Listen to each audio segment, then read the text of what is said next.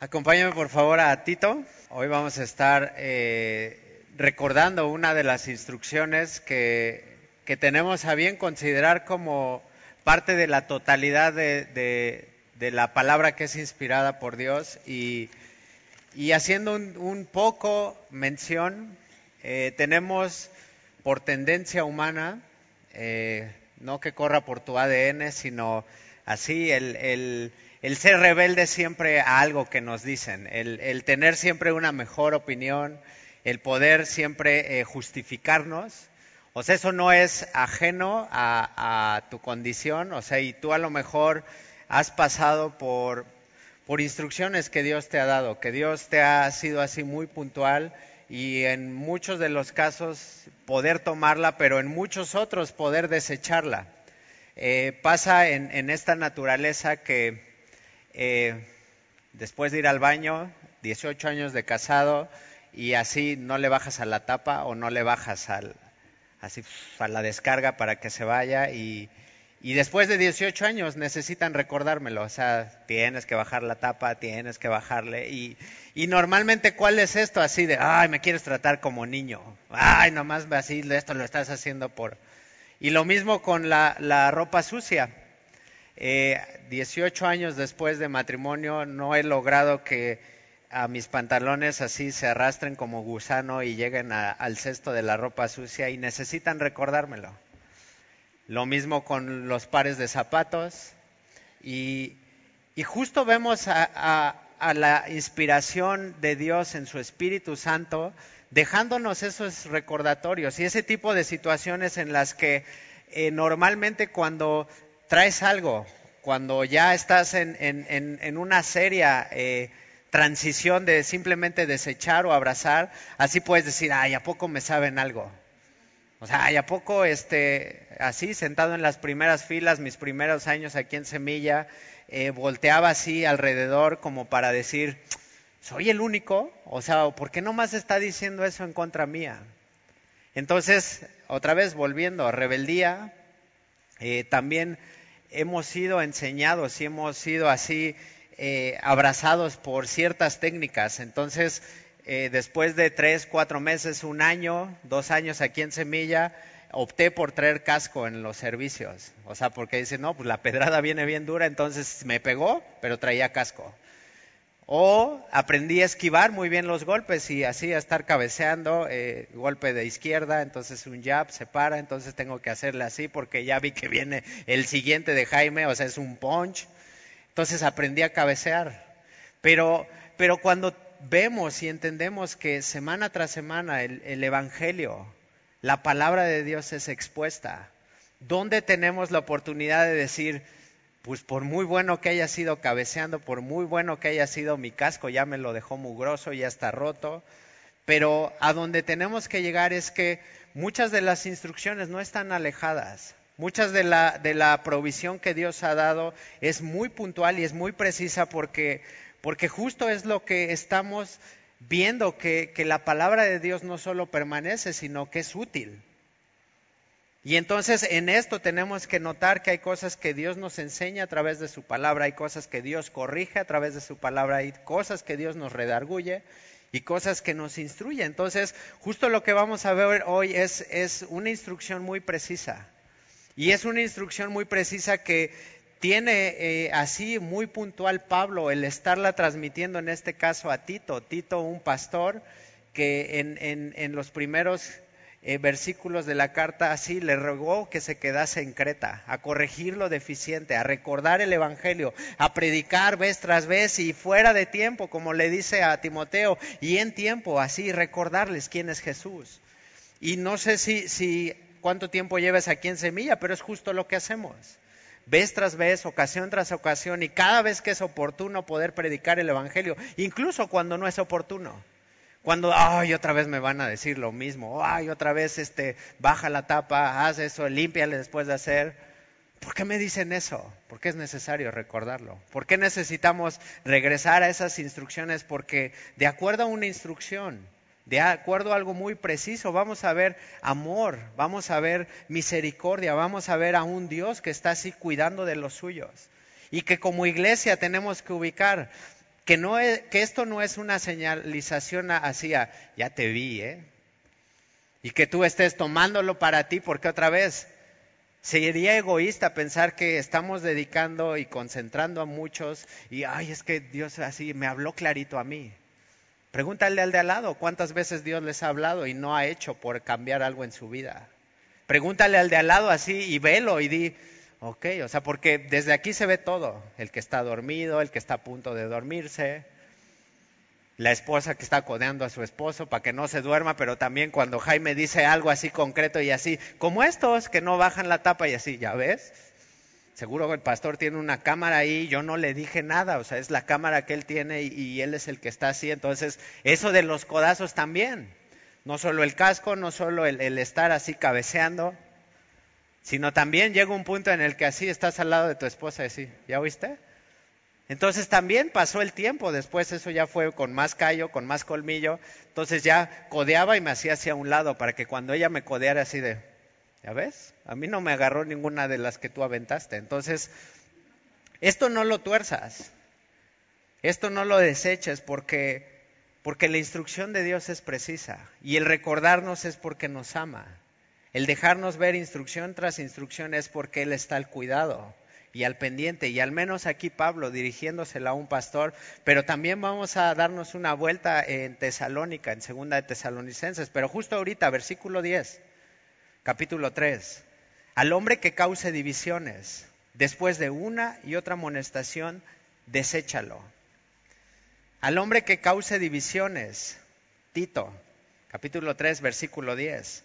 Después de una y otra amonestación, después de decirle, bro, eso no está bien, eso que tú estás pensando no es concreto. Y ojo, porque un hombre que causa divisiones no es aquel que sube por la rampa diciendo, se ve, se siente, aquí los pecadores estamos presentes. O sea, no es algo que esté así como palpable que tú puedes decir, no, pues para mí como que se quiere dividir. No, acuérdate, la serpiente astuta, arrastrándose, llegó a los oídos de, Eva y así, con que Dios os ha dicho.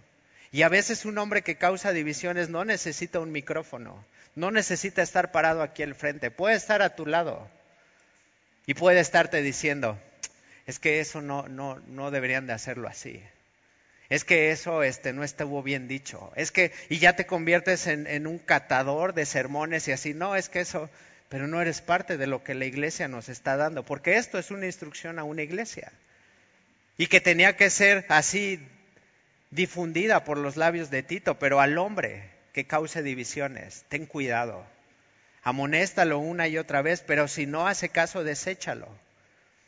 Y ahora sí, te decía, vamos a Tesalonicenses, regresa segunda de Timoteo, primera de Timoteo, y te vas a encontrar con la segunda carta a los Tesalonicenses, capítulo 3. Versículo 6 dice, pero os ordenamos, hermanos, en el nombre de nuestro Señor Jesucristo, de una instrucción, de un recordatorio, se convierte en una orden. ¿Por qué necesita Dios ordenarnos? ¿Por qué Dios nos deja tan presente que en la creación lo primero que Dios trajo fue orden? Porque así necesitamos nosotros ver que tras una orden es dejar de lado así el, hecho de decir, ok Dios, tú me ordenas, pero no sé cómo hacerlo. Entonces dice, pero os ordenamos, segunda de Tesalonicenses 3. Segunda carta a los tesalonicenses, capítulo 3, versículo 6. Pero os ordenamos, hermanos, en el nombre de nuestro Señor Jesucristo, que os apartéis de todo hermano que ande, que ande desordenadamente, y no según la enseñanza que recibisteis de nosotros. Una iglesia escuchando orden, instrucción, mandamientos, para, para, Pablo, ¿qué te está pasando? ¿Te despertaste de malas? ¿Comiste eh, frijoles la noche anterior y ya ahorita vienes de malas y te quieres desquitar con nosotros? ¿Por qué crees que Dios tiene esto? Que dejarnos y hacernos evidente que esto pasa en las iglesias. Y ahora en un punto que tuvieras la oportunidad de tener un DeLorean en el garage, un DeLorean es el carro de, volver al futuro, y así con todo el equipamiento, que pudiera regresar dos mil años atrás. Y, y, qué le dirías a Pablo? Chale, Pablo, estabas bien chavito. La iglesia en el 2000, ya casi 20, en el 2019 así, no sufre de división. O sea, no hay nada de lo que tú estás diciendo. Todos tienen un mismo sentir, todos están así en orden, a todos les dicen dónde estacionarse y voluntariamente van y se estacionan. O sea, todo, no, no, no, no. Lo que escribiste fue en vano, Pablo. O aprovecharías el viaje para decir, órale, la gracia de Dios ha sido suficiente desde dos mil años, cuando Jesús dejó claro que Él consumó nuestros pecados. Y entonces, ¿por qué es necesario apartarnos de aquellos que están pensando y andando desordenadamente? Porque corrompen, porque rápidamente contaminan a una iglesia, porque así en específico. Si eso no es detectado entre nosotros, y ojo otra vez, no es señalándote. A lo mejor en una de esas sí, pero no es personal. O sea, es un asunto en el que tenemos que identificar que la maldad que mora en un hombre que está andando desordenadamente es la misma maldad que mora en ti y en mí. Que mire que el que cree estar firme, que mire que el que cree así sentirse bien machino, a mí nunca eso me va a pasar. Ah, no, pásale. Y te vas a dar cuenta que así eres susceptible de caer, eres susceptible de ser tentado, eres susceptible de, de tener algo, pero otra vez, ¿De dónde viene todo esto que Pablo así nos está anunciando? Porque él había predicado y él hasta donde dice yo hasta ahorita. En Hechos 20 les dice, yo no tengo por qué dudar que les he quedado algo a deber, sino que por mi propia sangre así puedo derramar y decir, yo hasta el día de hoy he dado todo, todo lo que recibí de Jesús, todo lo que está así palpado en el Evangelio se los he dado. Y esa misma iglesia en Hechos 20 les dice, y entrarán lobos rapaces. Y otra vez, un lobo rapaz no es aquel que entra así aullando y dice, ¡Uy, aquí estoy para dividir! O sea, así comienza a meterse entre las filas. Comienza a, a venderte mentiras. Comienza a darte así, muy, muy, pero muy delicadamente así, con que Dios os ha dicho. La murmuración causa división. Y soberbia hay en estos hombres que están dispuestos a corromper el Evangelio, están dispuestos a quitar tu mirada de Jesús. Y están dispuestos a dejarte en claro que el Evangelio no es suficiente, que necesitas algo mal, que, que necesitas algo más, que necesitas hacer por obras. Tito, instrucción para pastoral ahora, Tesalónica, escuchando una orden un mandamiento, aléjense de estos, apártense, desecha, deja a un lado perversión de la verdad. Domingo tras domingo escuchamos a Dios hablar. Domingo tras domingo hemos visto que Dios entre nosotros está dispuesto a seguir hablando. ¿Qué necesidad tiene hoy, dos mil años después, Dios de seguir hablando y tratando con su humanidad? Hablando de la muerte de Jesús, diciendo, ya está hecho. Ya no necesitas agregar nada. Ya no necesitas más que simplemente decir, es real, creo y estoy dispuesto a hacer lo que Dios me pida que haga. La verdad de Dios a los oídos de un pecador es severa. Y tu pecado nos tu pecado y mi pecado nos lleva siempre así a estar separando y aislando lo que Dios quiere hacer en nuestra vida. Pero para aquel que ha sido redimido, la verdad es el acto de amor que Dios ha manifestado. Y no sé al menos tú, pero en este tiempo en el que hemos estado estudiando el libro de Efesios, me he dado cuenta que así es un repaso. Bendiciones espirituales juntamente con Cristo, lugares celestiales juntamente con Cristo, todo lo que nos ha dado mucho más abundantemente de lo que pedimos o entendemos en Cristo ha sido cumplido. Check, check, check pasando y repasando y diciendo, ok, entonces, Efesios 2.8, porque nuestra salvación no es por obras, porque lo que tenemos en Jesucristo, esperanza en la eternidad, no podemos agregarle algo, pero sí podemos comenzar a aplicar lo que tenemos a la mano. como acto de Dios en su forma de amarnos, tenemos que abrazar esas verdades que Él nos ha dado, pero desechar a aquellos que están dispuestos a arrancar. El enemigo está dispuesto a arrancar esa semilla que ha sido sembrada. El enemigo está dispuesto así a que saliendo de aquí suena una llamada de teléfono y así arrancar tu paz, arrancar tu gozo, arrancar eso que Dios ha dado. Y es probable que estés aquí domingo tras domingo, miércoles tras miércoles, y tu vida no haya sido transformada. Pero el acto de amor es manifiesto de parte de Dios diciendo, aquí estoy. El que esté cargado, el que esté trabajado, venga a mí. Aprenda de mí que soy manso y humilde. Es que es muy severo eso de seguir a Jesús. Lo mismo pensaron en Juan 6. Y muchos de sus discípulos comenzaron a apartarse. Más adelante, antes de Apocalipsis, está el libro de Judas.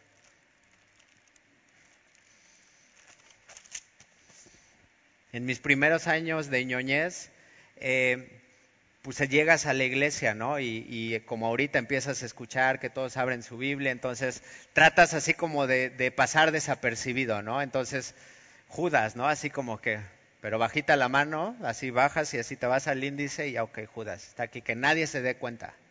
Pero ya cuando empiezas a empezar ritmo y así, y te avientas un esgrima bíblico en, la familia, y a ver, ahora busca primera de Corintios, y ya llegas bien hábil.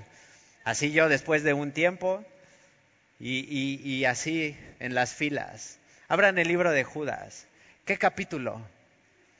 no tiene capítulos, es un solo capítulo. Entonces, aguas, porque en una de esas así quieres pasar desapercibido que tú sabes, pero que no te vaya a pasar como aquí y así. ¿Qué capítulo de Judas? Solo tiene uno. Y en el versículo 3 vamos a ver lo que nos dice y cómo se refiere a nosotros, diciendo, amados, por la gran solicitud que tenía de escribir, escribiros acerca de nuestra común salvación lo que tú tienes en Jesucristo es común de tal forma que tú puedes preguntar al de al lado y decir, ¿Jesús es suficiente para ti? Tú crees en la eternidad y poderte decir sí. Pero si escuchas así, no es que yo soy el consentido de Dios. No es que tú no sabes, pero yo así tengo un trato especial. No, es una común salvación que ha dado Jesús a su Hijo, el unigénico, para que todo aquel que en él cree no se pierda. Amados, por la gran solicitud que tenía de escribiros acerca de nuestra común salvación, me ha sido necesario escribiros, exhortándoos que contendáis ardientemente por la fe que ha sido una vez dada a los santos. Pablo lo que está haciendo es contender ardientemente por la fe que ha recibido y que él mismo ha predicado y que él mismo ha visto cómo se corrompe, cómo el sistema humano inmediatamente así abraza y toma lo que le vendan y salga barato.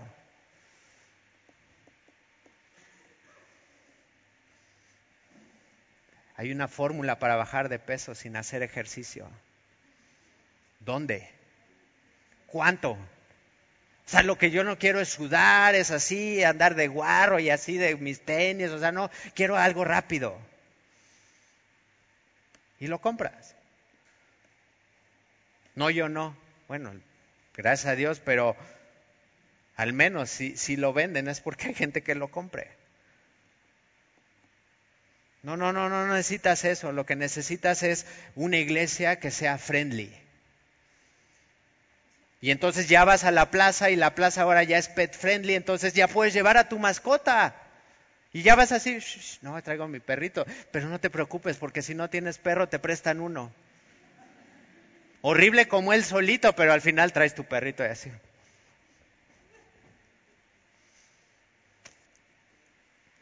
La iglesia que abraza esa idea de ser friendly, de darle bienvenida a todos y así es que somos friendly. De un momento a otro estará perdiendo lo que el mismo Evangelio, que es poder de Dios para salvación, tiene que hacer y empieza a dar una perversión en las mentes de las personas porque empieza a decir, no es que en mi iglesia es pet friendly. ¿Te has dado cuenta que no te damos un un boletín, no hay nada impreso, porque somos eco-friendly. Ya estamos este, haciendo los cambios necesarios para que ya no te demos vasos desechables, sino que obligarte a que traigas una botella de agua o un, porque somos eco-friendly. Estaríamos perdiendo así cinco minutos para decirte lo que hacemos por cuidar lo que a Dios le corresponde cuidar. El Dios que servimos, al Dios que adoramos, el Dios que nos habla, no es un Dios que siete días le bastó para hacer la creación y decir, bueno, Obra terminada, ¿quién me firma? A ver, revísenle. Luces prendidas, check. Bueno, pues yo ya me voy, yo ya acabé mi chamba, entonces simplemente pues denle a como den. El Dios al que servimos es un Dios que tiene cuidado. Y es un Dios que hasta el día de hoy nos ha dejado ver que lo que Él nos ha dado no es algo vacío, es algo real y es algo sustancial. Versículo 4, porque algunos hombres han entrado encubiertamente, los que desde antes habían sido destinados para esta condenación, hombres impíos que convierten en libertinaje la gracia de nuestro Dios y niegan a Dios el único soberano y a nuestro Señor Jesucristo. Cuidado, porque al empezar a abrazar ese tipo de situaciones en las cuales para ser relevante se termina dejando diluido el mensaje, se termina así haciendo menos el sacrificio de Jesús. Y vuelvo a la pregunta, ¿de dónde sale esto?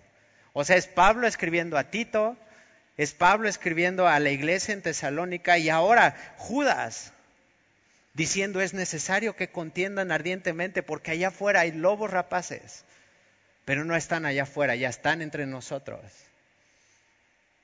¿Entre nosotros? ¿Oíste eso? O sea, ¿qué está pasando? ¿Hay algo que está sucediendo? No.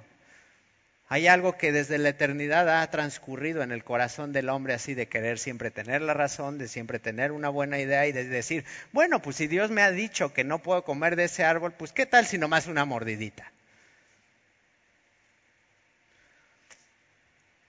Aquellos que habían sido destinados para esta condenación. Y a modo de rendición de cuentas, llevamos dos años en Cuautla. Eh, con, la plantación de una iglesia. Y, en esto el, el, darte así el panorama completo es que no estamos haciendo algo distinto de lo que hagamos cada domingo y cada jueves, cada miércoles, allá son los jueves, que predicar el Evangelio, que contender ardientemente, que corregir lo que está deficiente, que si en un momento dado Dios nos da toda su palabra, lo que abrazamos y lo que predicamos es la palabra, porque lo que hemos recibido de gracia, de gracia lo damos. Y en dos años no te voy a decir, ah, miel sobre hojuelas, todo ha estado bien chido, no pasa nada, todo está así relax. Realmente te estaría engañando. Te puedo decir que Dios me ha mostrado cosas que yo no sabía que estaban en mi corazón. Pero en esa misma línea en la cual he visto cómo Dios obra en nuestro corazón, cómo Dios ha cambiado mi forma de pensar, también he visto así de decir, la gente no responde. La gente no está dispuesta a escuchar. La gente no quiere escuchar verdad. Voy a regalar donas. Aunque le gaste y ya que lleguen. Donas y café gratis. Y Dios llevarme a eso. Ajá, y si les das donas al ratito, ¿qué les vas a tener que dar? Bueno, apago las luces y pongo un set de luces y al fin como está chiquito, el Evangelio es algo que Dios nos ha dado para predicar y proclamar las buenas noticias. Y otra vez, ¿al nivel de qué? O sea, al nivel en el que tú y yo estamos inmersos, estamos involucrados, estamos así llenos de sana doctrina. Pero ¿qué puede estar pasando en lo más interno de tu corazón en lo cual empiezas a decir, nah, eso no, eso ya lo sabía? Acompáñame a Hechos 15.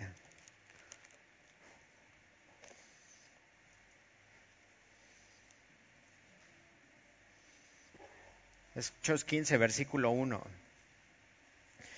Y viene de, de, de esto en cuanto a ver que el celo y el contender ardientemente por la fe, Pablo no, no se despertó un día y así, ahora que voy a escribir, sino que él mismo estaba viendo. Y para nosotros en Cuautla y para mí en lo personal, estar viendo en la iglesia de hechos, no solo un modelo a seguir, sino estar viendo que cada día Dios hace lo suyo entre estos hombres que cada día así son atraídos cada vez más y más así por medio de la predicación del Evangelio. Y justo lo que vamos a ver ahorita es que una iglesia en Antioquía, hay un distintivo muy primordial y algo que nos deja ver eh, Lucas que escribió Hechos, que Antioquía fue el primer lugar donde les llamaron cristianos.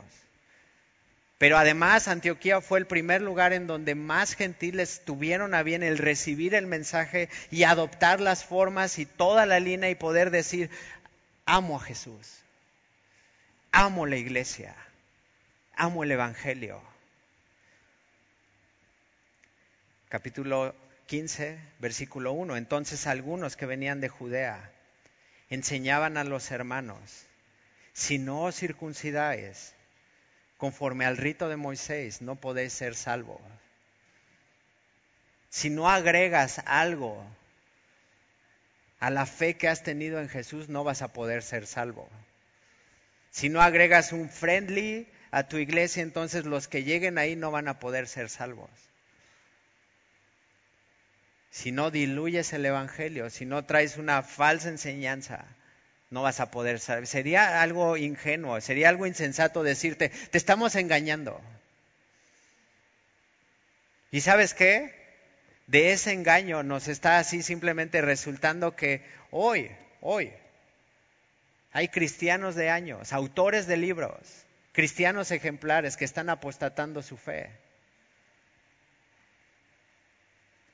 Va, que desechen.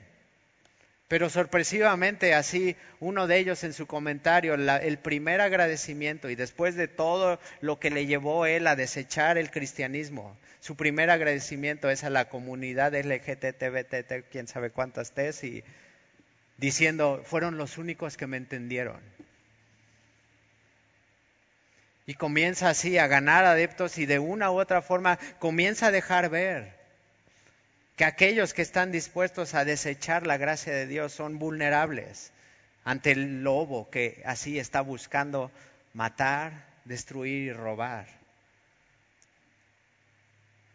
Si no se circuncidan, si no agregan algo a la fe que tienen en Jesús, entonces no van a poder ser salvos. Versículo 2, como Pablo y Bernabé tuviesen una discusión y contienda no pequeña contendiendo ardientemente por la fe que ellos mismos habían predicado, contendiendo ardientemente por la fe que ellos mismos habían escuchado, contendiendo ardientemente por lo que ellos mismos habían visto.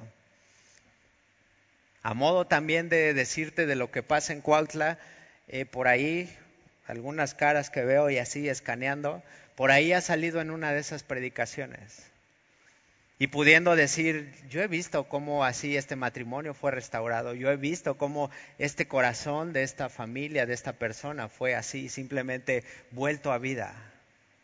Y sabes qué es lo más interesante que mientras contendían ardientemente, la iglesia no estaba así comiendo palomitas y estaba diciendo, dale duro, Pablo, dale duro, no, izquierda, no, Bernabé, cuídate. Contendiendo ardientemente por la fe, predicando el Evangelio. Y al predicar el Evangelio ellos poder decir, hay gente que no necesita circuncidarse porque simplemente ya tiene a Jesús.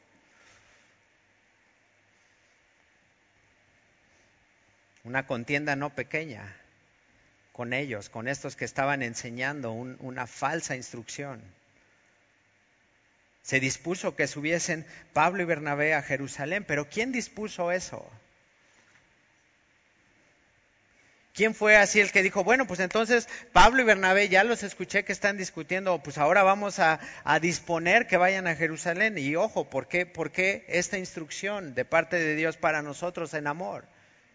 Porque la iglesia es quien responde. Porque a la iglesia le ha sido así conferido el guardar la verdad. Porque a la iglesia se nos ha concedido el poder tener la gracia de Dios como algo digno de compartir. Y por eso inmediatamente cuando alguien viene y es opuesto a eso, torcido, necesitan circuncidarse, necesitan tener esto, necesitan así bajar las luces y así, momento, momento. Si no es bíblico, si no está escrito, para nosotros simplemente no es considerable. Y la iglesia es a la que le corresponde así estar, así palpar, así estar comprobando y, y justo eso. Se dispuso que subiesen Pablo y Bernabé a Jerusalén y algunos otros de ellos, los apóstoles y los ancianos, para tratar esta cuestión. La iglesia tiene que estar interesada en que cada domingo, cada discipulado, cada miércoles, cada jueves en Cuautla, cada último domingo de mes estamos en Cuautla, se esté predicando el Evangelio. Versículo 3. Ellos pues, habiendo sido encaminados por la iglesia, ¿quién fue el que dispuso entonces el enviarlos y el, literalmente sufragar los gastos para que esto quedara claro la iglesia? La iglesia tiene que estar interesada en que desde aquí se predique verdad. La iglesia tiene que estar interesada en que lo que estamos enseñando pueda ser conforme a lo que está escrito. Para eh, Kill the Noise, en mayo, este, tuvimos un alcance evangelístico en Cuautla y, llegaron pocos, la verdad. Y, de los que íbamos así, nada más se me quedaban viendo y así de ver bien poquitos, así sí debe ser difícil Cuautla, ¿verdad? Y así, sí. Se les regala gorras, se les da todo y ni así vienen. Entonces, nada de lo que yo pueda ofrecer en cuanto a donas, café, garantiza que llegue la gente. De todos modos, no va a llegar. Y Marsha, mi esposa, tiene una plática con alguien y, así le dice, viendo todo lo que se está haciendo, viendo montaje, viendo así y escuchando el Evangelio. Ay, hermana, es que fíjese que hay dos problemas en Cuautla. Que la gente es muy dura. Así que la gente abraza algo y no lo suelta y de ahí no dijo católica, no dijo musulmana, no dijo nada, simplemente la gente es muy dura. Check. Ya lo tenemos en Cuerna, entonces seguramente en Cuautla también. Entonces, y la segunda verdad es que las iglesias son muy light. No se predica el Evangelio. Pero ahora el punto e, e, es, este. ¿Cómo puedes identificar un Evangelio light? ¿Cómo, puede, o ¿Cómo podría yo así, con mi hoyota así de bruja y con mi sombrero y así, ¿qué le echaría al Evangelio? A ver, pues un poco de emoción, un poco de humanismo. Al echarle emoción, al echarle humanismo, me quedo con emoción y humanismo, pero no hay evangelio. Porque entonces cuando llegas a las enseñanzas de Jesús diciendo, el que quiera seguirme, el que quiera ser mi discípulo, el que quiera participar, es necesario que se niegue a sí mismo. ¿Y el humanismo? ¿Y la emoción? Si tengo que negarme a mí mismo, entonces ¿dónde quedo? Exacto, no brillas. Porque en ese cheque el que nos ha sentado en lugares celestiales es Dios a través de Jesucristo juntamente con Él.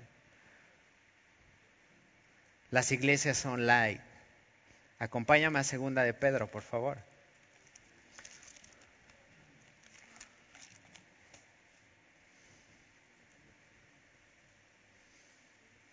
Abraza lo que Dios nos da cada domingo. Haz lo tuyo. ¿Hace cuánto que una verdad que se predica desde este púlpito no ha transformado tu vida o tu forma de pensar? Segunda de Pedro, capítulo 2, versículo 1.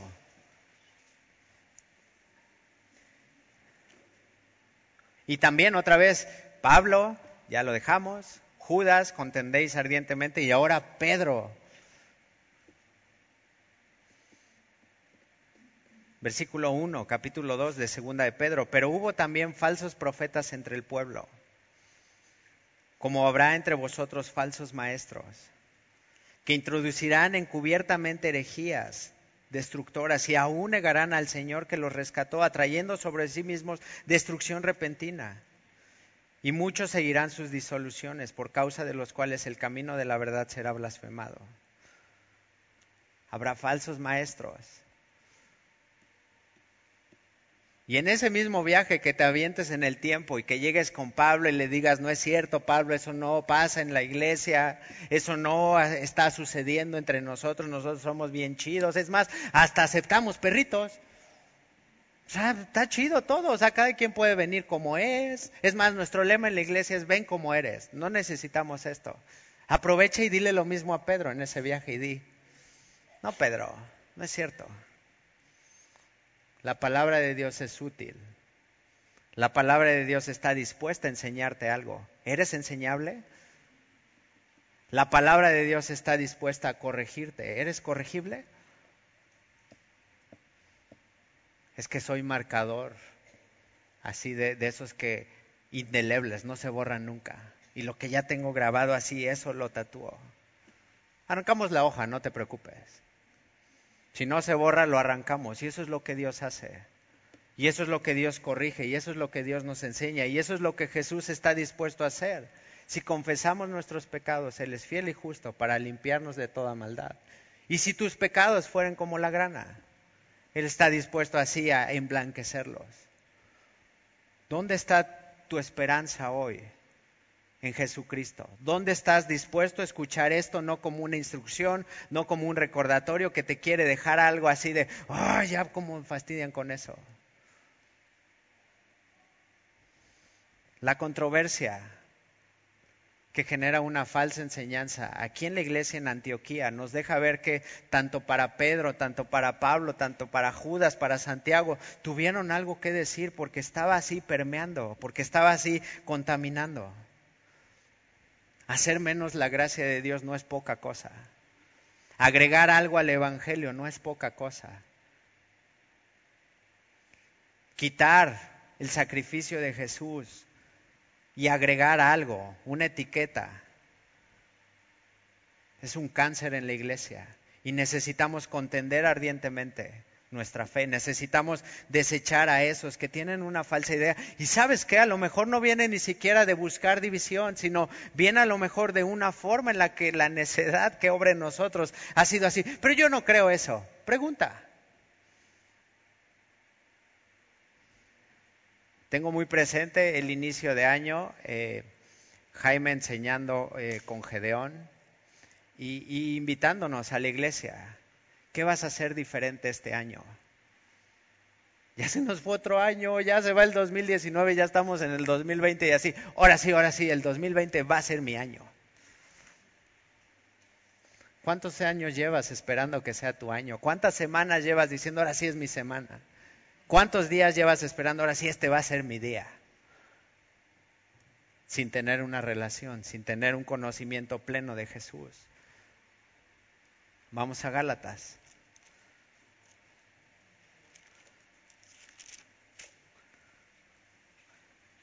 La iglesia en Galacia, la iglesia que había recibido la instrucción, el Evangelio, estaba así rápidamente otra vez siendo contaminada, siendo permeado así el, asunto hasta que era necesario dejar algo claro. Esto no es el Evangelio. Esto necesitas desecharlo. Capítulo 1, versículo 5. Estoy maravillado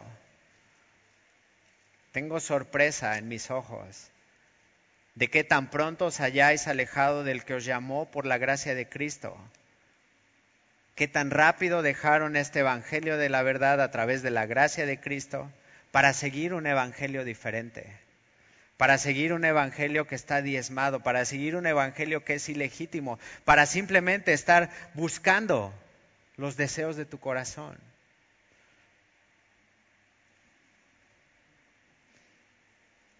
No que haya otro evangelio. No que haya así un evangelio rebajado, no que haya un evangelio así, bueno, pues para los de Cuautla que dicen con, que son light, entonces vamos a llevar una, una Biblia este, más light. La palabra de Dios es la palabra de Dios.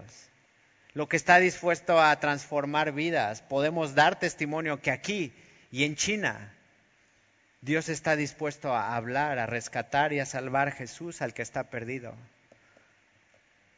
No que haya otro evangelio, sino que hay algunos que os perturban y quieren pervertir el evangelio de Cristo.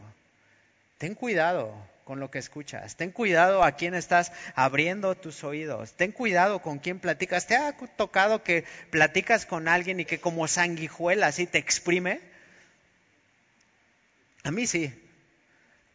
Así que escuchas y así, no, es que fíjate que me hicieron, no, pues es que así llega un punto en el que la plática se convierte en un monólogo, pero que en ese monólogo la plática y el tema es el mismo. Y entonces ustedes que son espirituales traten a estas personas con esa espiritualidad sabiendo que quizás puedan ser rescatados. Entonces sí, hermano, sí dime. Y por lo mientras el escucharle así, Señor, dame sabiduría, y después de diez minutos decir, Señor, ya cállalo, no manches. O sea, porque te arranca tu gozo. Porque terminas diciendo, bueno, entonces lo que escuchamos no fue lo mismo. Y quizás causando división ese hombre, no necesariamente es en una iglesia que lo puedes ver plasmado, sino causando división en tu propio hogar. ¿Y sabes cuántas veces me he sorprendido ahí? Muchas. Literalmente no le digo a mis hijos, ay, tu mamá está loca, pero nada más con así. Y eso está causando división.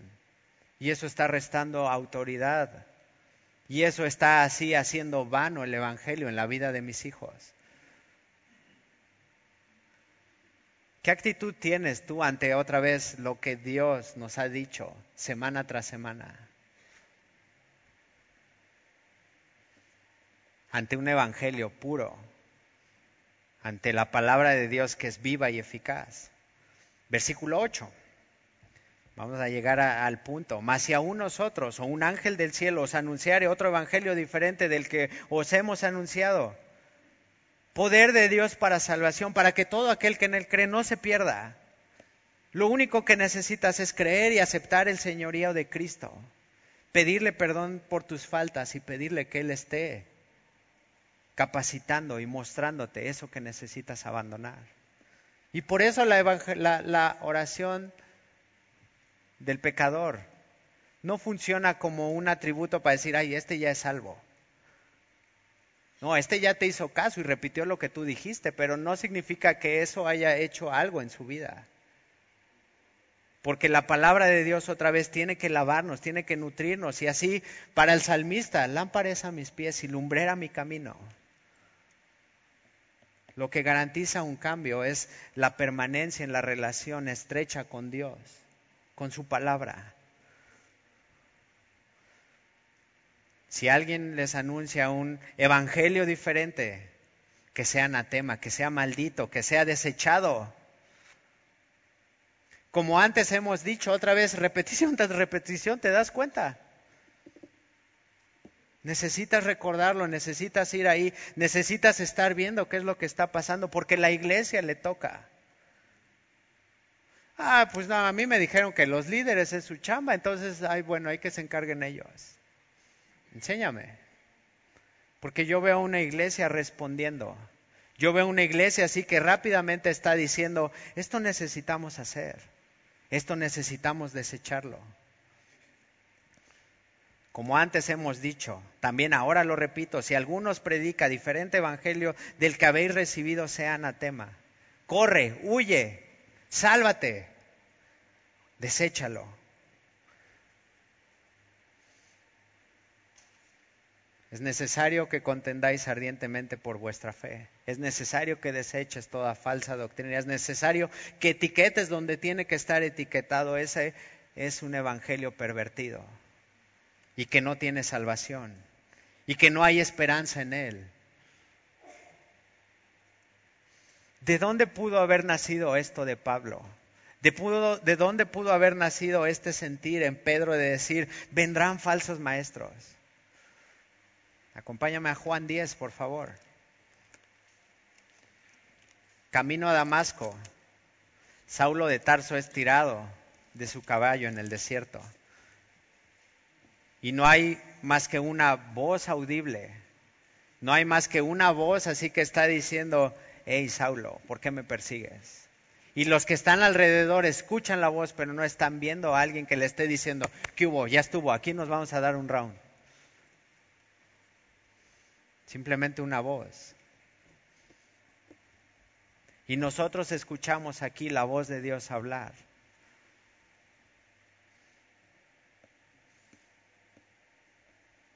Y en una de esas, me voy a atrever a invitarte y a decir, este, acompáñame a Cuautla. Te van a hacer algunas preguntitas, pero tú nomás dile lo que has visto y lo que has oído. Así, ¿se acuerdan que les dije de un endemoniado en, en Cuernavaca? Sí, miren, aquí está en Cuautla. ¿Cómo lo ven? Sentado y en su cabal juicio, escuchando las preguntas, disponiendo su vida para contender ardientemente su fe, porque aquello que Dios le dio, nada se lo quita. Versículo 1. De cierto, de cierto os digo, Juan capítulo 10, versículo 1, de cierto, de cierto os digo, el que no entra por la puerta en el redir de las ovejas, sino que sube por otra parte, ese es ladrón y salteador. Mas el que entra por la puerta, el pastor de las ovejas es. El pastor alimenta su rebaño. Y cuando un rebaño está alimentado, es fácil identificar a aquel que está iniciando una división. Cuando el rebaño es alimentado por el pastor, nada ni nada hace falta porque el pastor sabe lo que necesita la oveja. Tiene llaves, tiene llaves de tu corazón, tiene llaves de tu vida y Dios entra por la puerta. Jesús el buen pastor entra por la puerta, no necesita saltarse, no necesita hacer maniobra. Y fíjate, los ladrones sí,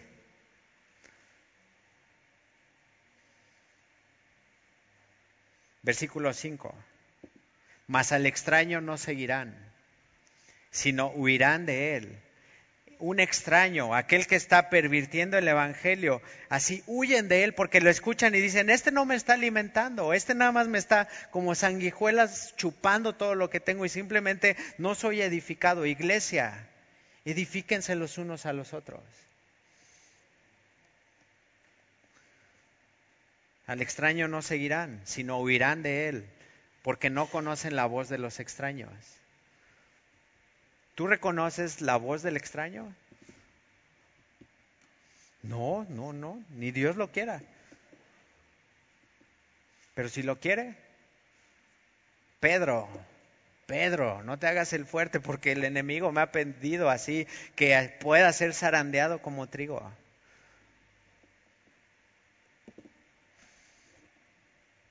Versículo 10, el ladrón, aquel que pervierte la verdad, aquel que está dispuesto a menospreciar la gracia de Dios, el ladrón, no viene sino para hurtar, matar y destruir. Yo he venido para que tengan vida. Jesús, el buen pastor, te está diciendo, hey, aquí estoy.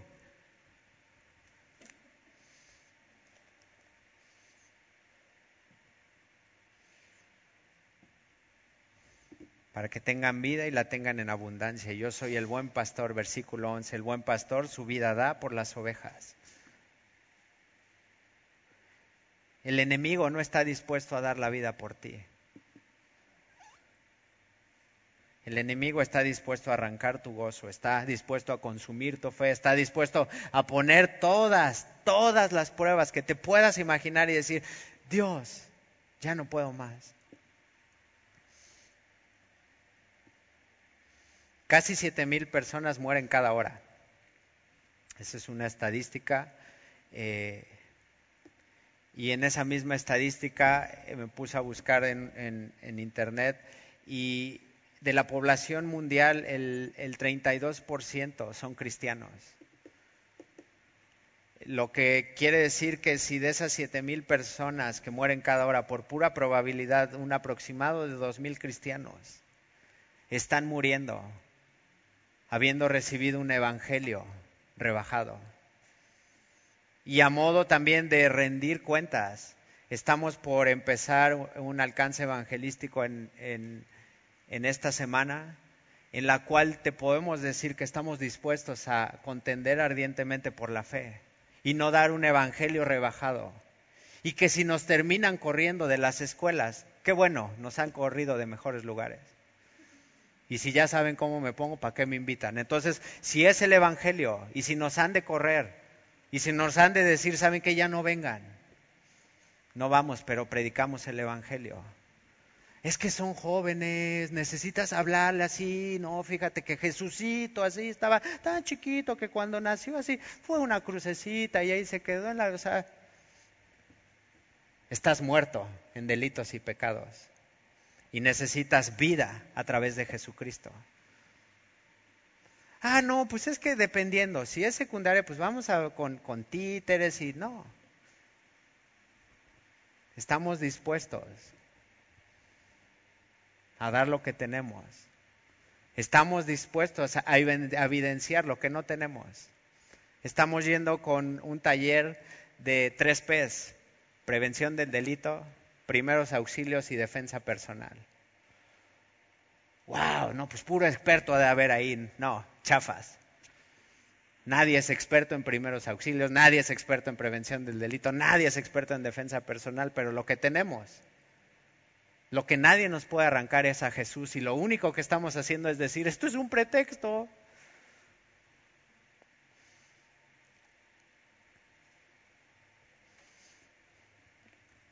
Jesús es el camino, la verdad y la vida.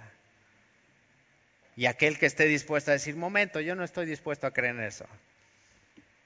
Levanta la mano y ahorita te caen. Guardias, de una vez. Desechable. 48 mil cristianos mueren al día. Causas naturales, persecución. Pero de esos cristianos, ¿cuántos están realmente así teniendo una esperanza en la eternidad diciendo, ok, si hoy, en este momento, cierro los ojos y Dios quita el último suspiro, sé que estaré con Él, sé que estaré en su presencia. Y hoy el temor está gobernando. Y hoy el enemigo a través de ese temor está gobernando las, los pensamientos de las personas de tal forma así que, no, es que no, de esta ni Dios nos salva.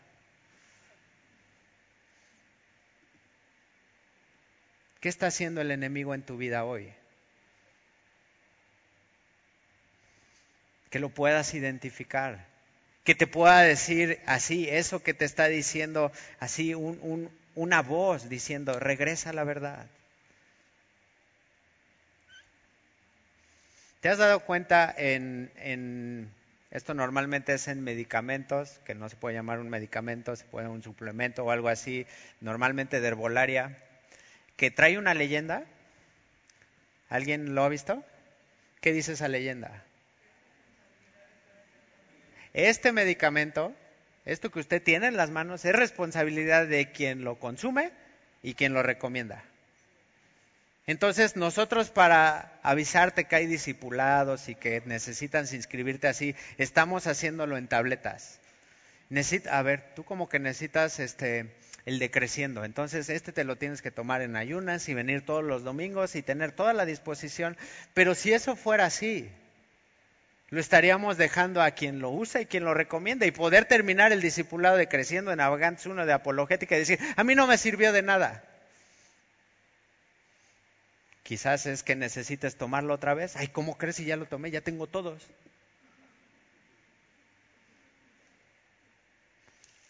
La palabra de Dios sacia. La palabra de Dios transforma. La palabra de Dios nos muestra lo que necesitamos. La palabra de Dios está dispuesto así a que el buen pastor hable y los que son sus ovejas escucharlo. Y a estos que están enseñando un falso evangelio, taparles la boca. A estos que están enseñando vanidades, decirles, no estoy dispuesto a seguirte escuchando. Y esa es otra vez labor de la iglesia. Pero ahora, para cerrar, algo pasa cuando alguien está muriendo física o espiritualmente. Normalmente en el slang cristiano usamos así, es que se está enfriando. Es que fíjate que se está enfriando. Pero lo que vemos en la Biblia es que se está muriendo. Pero ahora, tanto para una muerte física o una muerte espiritual de, forma natural, los, los sentidos empiezan a diezmarse. Y entonces el que está a punto de morir deja de tener hambre el que está a punto de morir deja de tener sed. Y cuando dejas de tener sed, la luz que resplandece en las tinieblas ya no es suficiente. Y la voz así en medio de una fiesta, la fiesta de los tabernáculos en Juan 7, se levanta un loco y grita a gran voz, el que tenga sed, venga a mí y beba. Y los que están alrededor así, pues no trae una pipa, no trae así un, un termo de Gatorade. ¿Cómo nos va a dar agua? Y de su interior correrán ríos de agua viva, pero alguien que está muriendo física o espiritualmente tiene sed. ¿Y a dónde vamos a llegar con esto? Porque otra de las capacidades es que deja de hablar y sube la rampa y simplemente no le habla a nadie. En prevención del delito estamos buscando que, que, los jóvenes a los cuales vamos a estar llegando puedan tener ubicado a la gente que tiene alrededor. Tú que eres semilloso de segundo servicio, ¿te das cuenta de un domingo a otro quién falta? Ay, no, ¿cómo crees? Pues si me mandaron a estacionar, quién sabe hasta dónde da vuelta el viento y venir y aparte así estar viendo quién vino y quién no vino. Ay, no me importa, yo agarro y me voy y me interesa irme. Dejas de ser capaz de hablar cuando estás muriendo. Y estamos predicando el Evangelio a muertos. Y estamos anunciando las buenas noticias a alguien que no tiene la capacidad de hablar y decir necesito ayuda alguien ayúdenme. Y aquí están. Y aquí estamos. Alguien que no te has dado cuenta que necesita. Dejas de tener la capacidad de ver. Voltea a tu lado, izquierdo y derecho, y nada más dime si no hay suficiente evidencia de gracia a tu alrededor. Algunos vas a decir, no, pues este se sobrepasó, esto no es gracia, es super gracia, porque así como está, vomitado, así, yo con apariencia de cholo llegué y así, y, no es que siga hoy con mi cadena y así sigue de cholo, no, es que soy torpe. O sea, si no amarro mi cartera, simplemente se me olvida así en, no sé,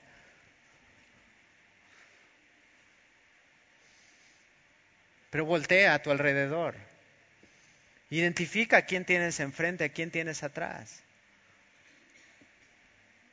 Dejas de ser capaz de oír. Y puedes estar aquí, te podemos ver, puedo ver suficiente evidencia de gracia, puedo yo poder decirle a los de Cuautla, no, tengo un amigo allá en Cuernavaca que no manches, o sea, Dios hizo la obra en él.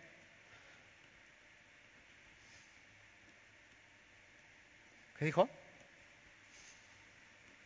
Dejas de ser capaz de oír. Dejas de ser capaz de sentir contacto. Y como iglesia necesitamos ver que de una instrucción, de una así orden, de un mandamiento, estamos viendo el mayor despliegue de amor que ha dado a su iglesia para que como cuerpo podamos estar juntos escuchando, siendo alimentados, siendo saciados en nuestra sed teniendo capacidad de poder hablar y decir, ya no puedo. Mi fe está así a punto de desmayar. Ya no puedo ver. Pornografía ha así hecho estragos en mi vida.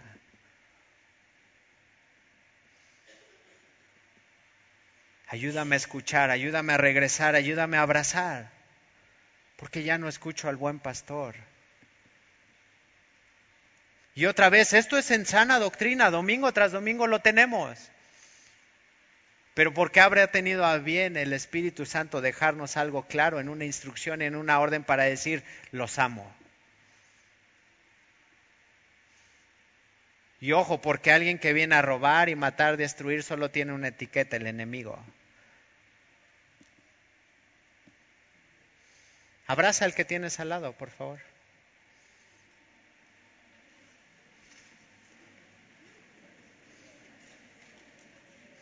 Los que están al lado de alguien de estacionamiento, nada más leve porque seguramente le chilla la ardilla, pero. Pero sentiste contacto. ¿Te pasó algo? Y probablemente como, yo en algún momento, no tengas algo que decir, pero sabes que puedes estar orando.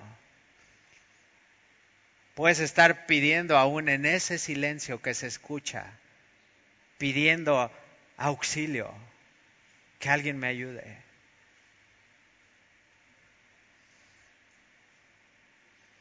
Y que puedas alimentarte y que puedas, así como yo en Cuautla, así balconear a alguien y, les digo nombre. Para que en una de esas, si ves a alguien de Cuautla, oye, ¿tú conoces a alguien que se llama Rubén? No, pues no, tú síguele buscando, pero que puedas ver que, que, Dios obra entre nosotros y que tú y yo somos un testimonio de gracia y que tenemos algo que decir. Tenemos algo que contar, tenemos algo que mostrar. Abraza al buen pastor, no te mueras. Abraza la verdad escrita en su palabra, no te nos mueras. No es que te estés enfriando, es que no te estás alimentando. No es que dejes de tener sed, es que no estás yendo a la fuente, te estás muriendo.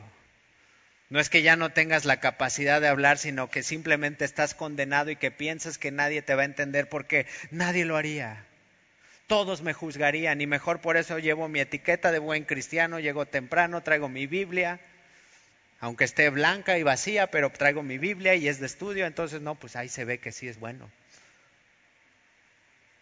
No te mueras. Mis ovejas oyen mi voz y yo las conozco y me siguen, y yo les doy vida eterna, y no perecerán jamás, y ni nadie, nadie, iglesia, podrá arrebatarte de la mano de Jesús, el buen pastor. Y si hoy estás aquí con una necesidad evidente, hazlo saber al que tienes al lado. Y así, locura.